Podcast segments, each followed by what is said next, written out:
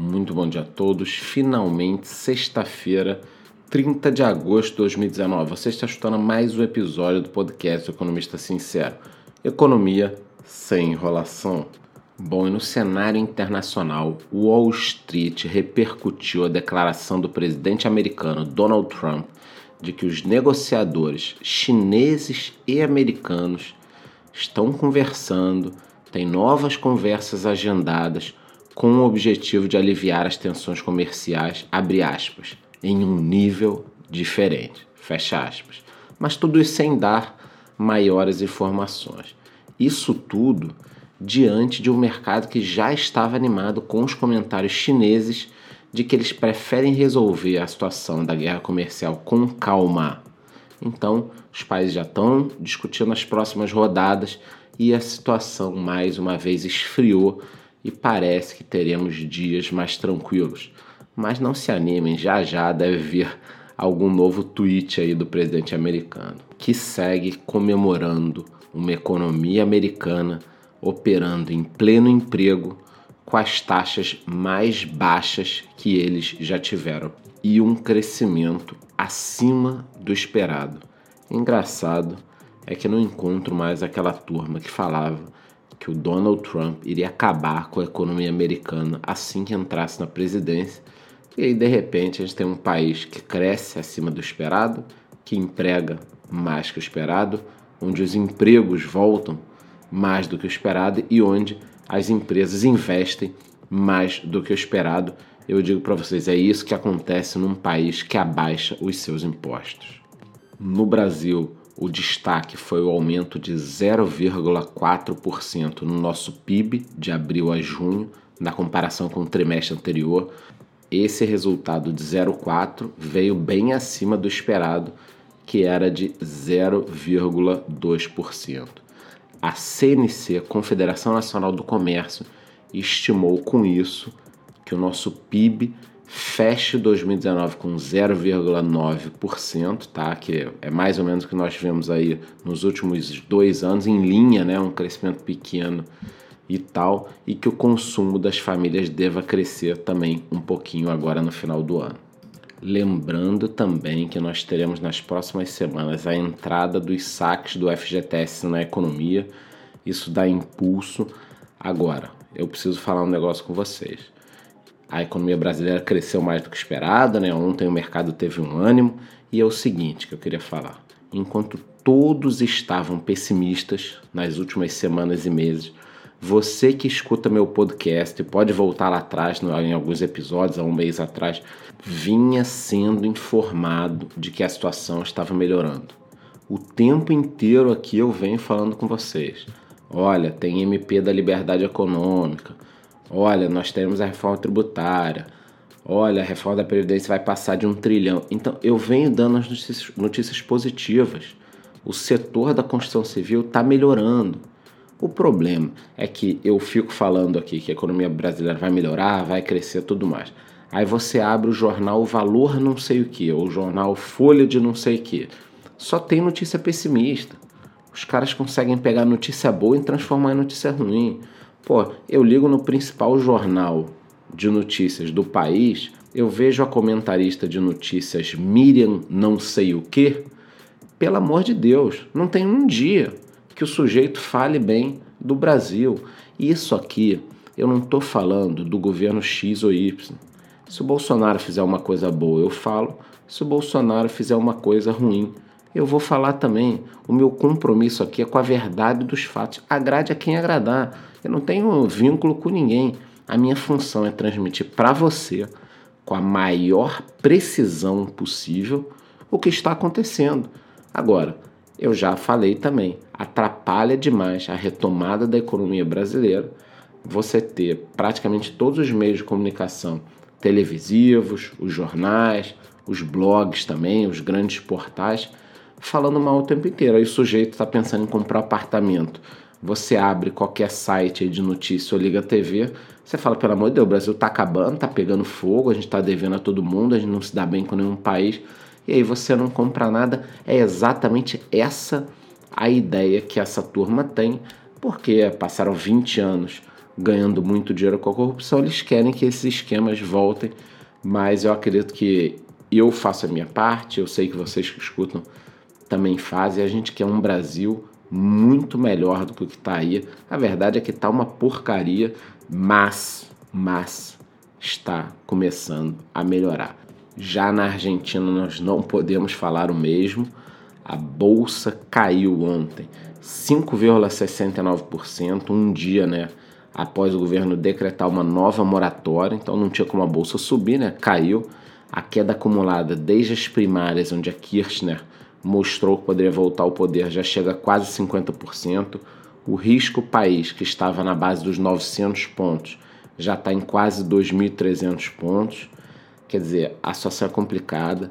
Explicando melhor para vocês, a Argentina ela está adiando um pagamento de 101 bilhões de dólares, ela está tentando adiar, né? 7 bilhões no curto prazo, 50 bilhões no longo, 44 que o FMI já tinha adiantado esperando receber. Então, assim, com isso, a Argentina fecha mais ainda as portas de todas as fontes de financiamento externos sendo que em 2002 ela deu um calote, quem não lembra, que era novinha, em 2002 a Argentina deu um calote, isso é recente, tá? E o governo do presidente Macri está tentando segurar o dólar por lá. Leiloaram 200 milhões de dólares. Eu sei que eles estão mentindo o total de reserva que eles têm. Isso é muito feio, hein, seu Macri? Estão mentindo. Essas reservas podem acabar antes das eleições.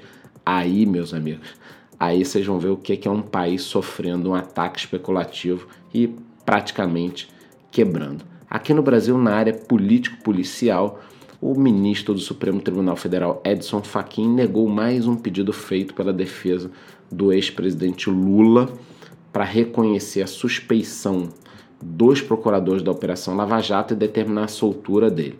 Mas não teve é, chance, tá? Ele não aceitou essas mensagens roubadas aí pelo portal Intercept, né, e que foram divulgadas ilegalmente. Então, o Lula continua preso. Já nos mercados, Ibovespa encerrou sua terceira sessão consecutiva no azul, graças a Deus, voltou a superar os 100 mil pontos com aquela alegria toda pelos Estados Unidos e China que eu falei no início do podcast. Alguns destaques positivos vão para Vale, subiu quase 4%, os Minas 9,13%, Via Varejo 4,40%, B2W 3,04% e Magazine Luiza 6,73%.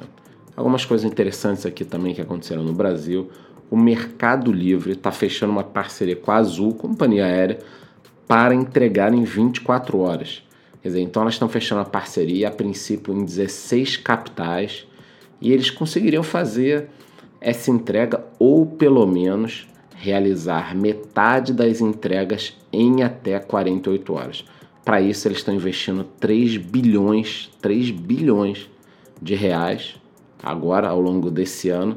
E a verdade é que eles querem ser a Amazon brasileira. A Amazon já faz isso lá fora, é um negócio incrível.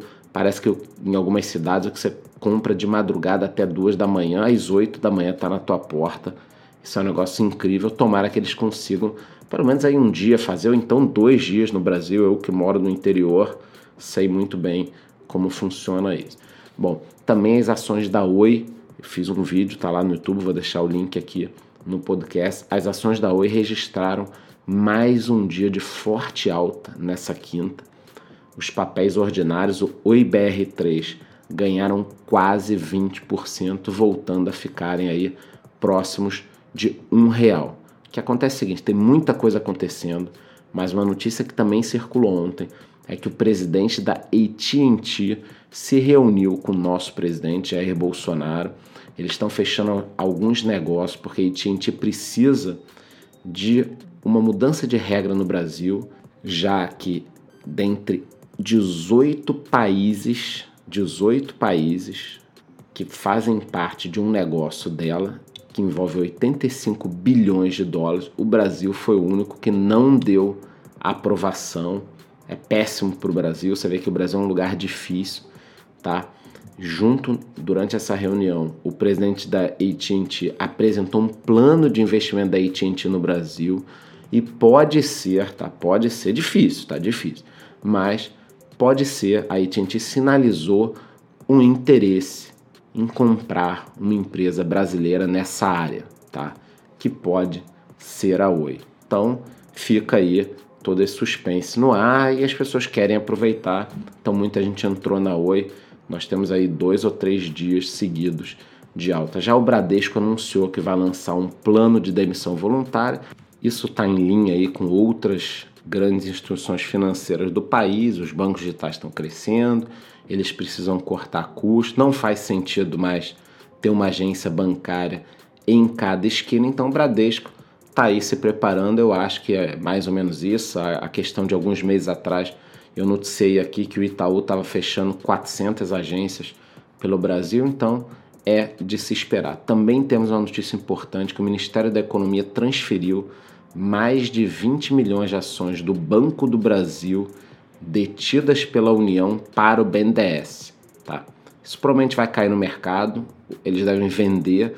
O governo continua o maior acionista tomando as decisões, mas vem também dentro do que a gente espera do governo começar a vender coisas que ele tem que não precisa ter. Porra. Tá todo endividado aí, governo brasileiro vai ficar com ação de empresa, vai ficar com imóvel, vai ficar com terreno, vai ficar com isso para quê? Tem que jogar para o mercado. E por último, mas não menos importante, vocês precisam estar ligados, porque tem uma nova operação que vai começar a funcionar nos Estados Unidos, no mercado de criptomoedas, feita pela proprietária da Bolsa de Valores Nova York. Então, assim, é um movimento super importante para o Bitcoin. A BACT é uma plataforma de futuros, tá? que está sendo lançada com todas as autorizações que são necessárias pelo governo americano. E isso pode ser o início de algo muito grande, mas eu falarei provavelmente num vídeo ou num podcast separado, porque é uma informação de grande relevância, mas guarde esse nome, BACT, uma operação feita pela ICE Intercontinental Exchange, que é proprietária da Bolsa de Valores de Nova York. Eu falo isso com vocês semana que vem. Desejo um ótimo final de semana para todo mundo. Vai curtir a família, vai se desligar um pouquinho disso tudo. Lembrando que me siga lá no Instagram, que aí qualquer coisa mais relevante, pelo menos você vai saber em primeira mão. Tudo de bom aí para vocês e até segunda-feira. Muito bom dia.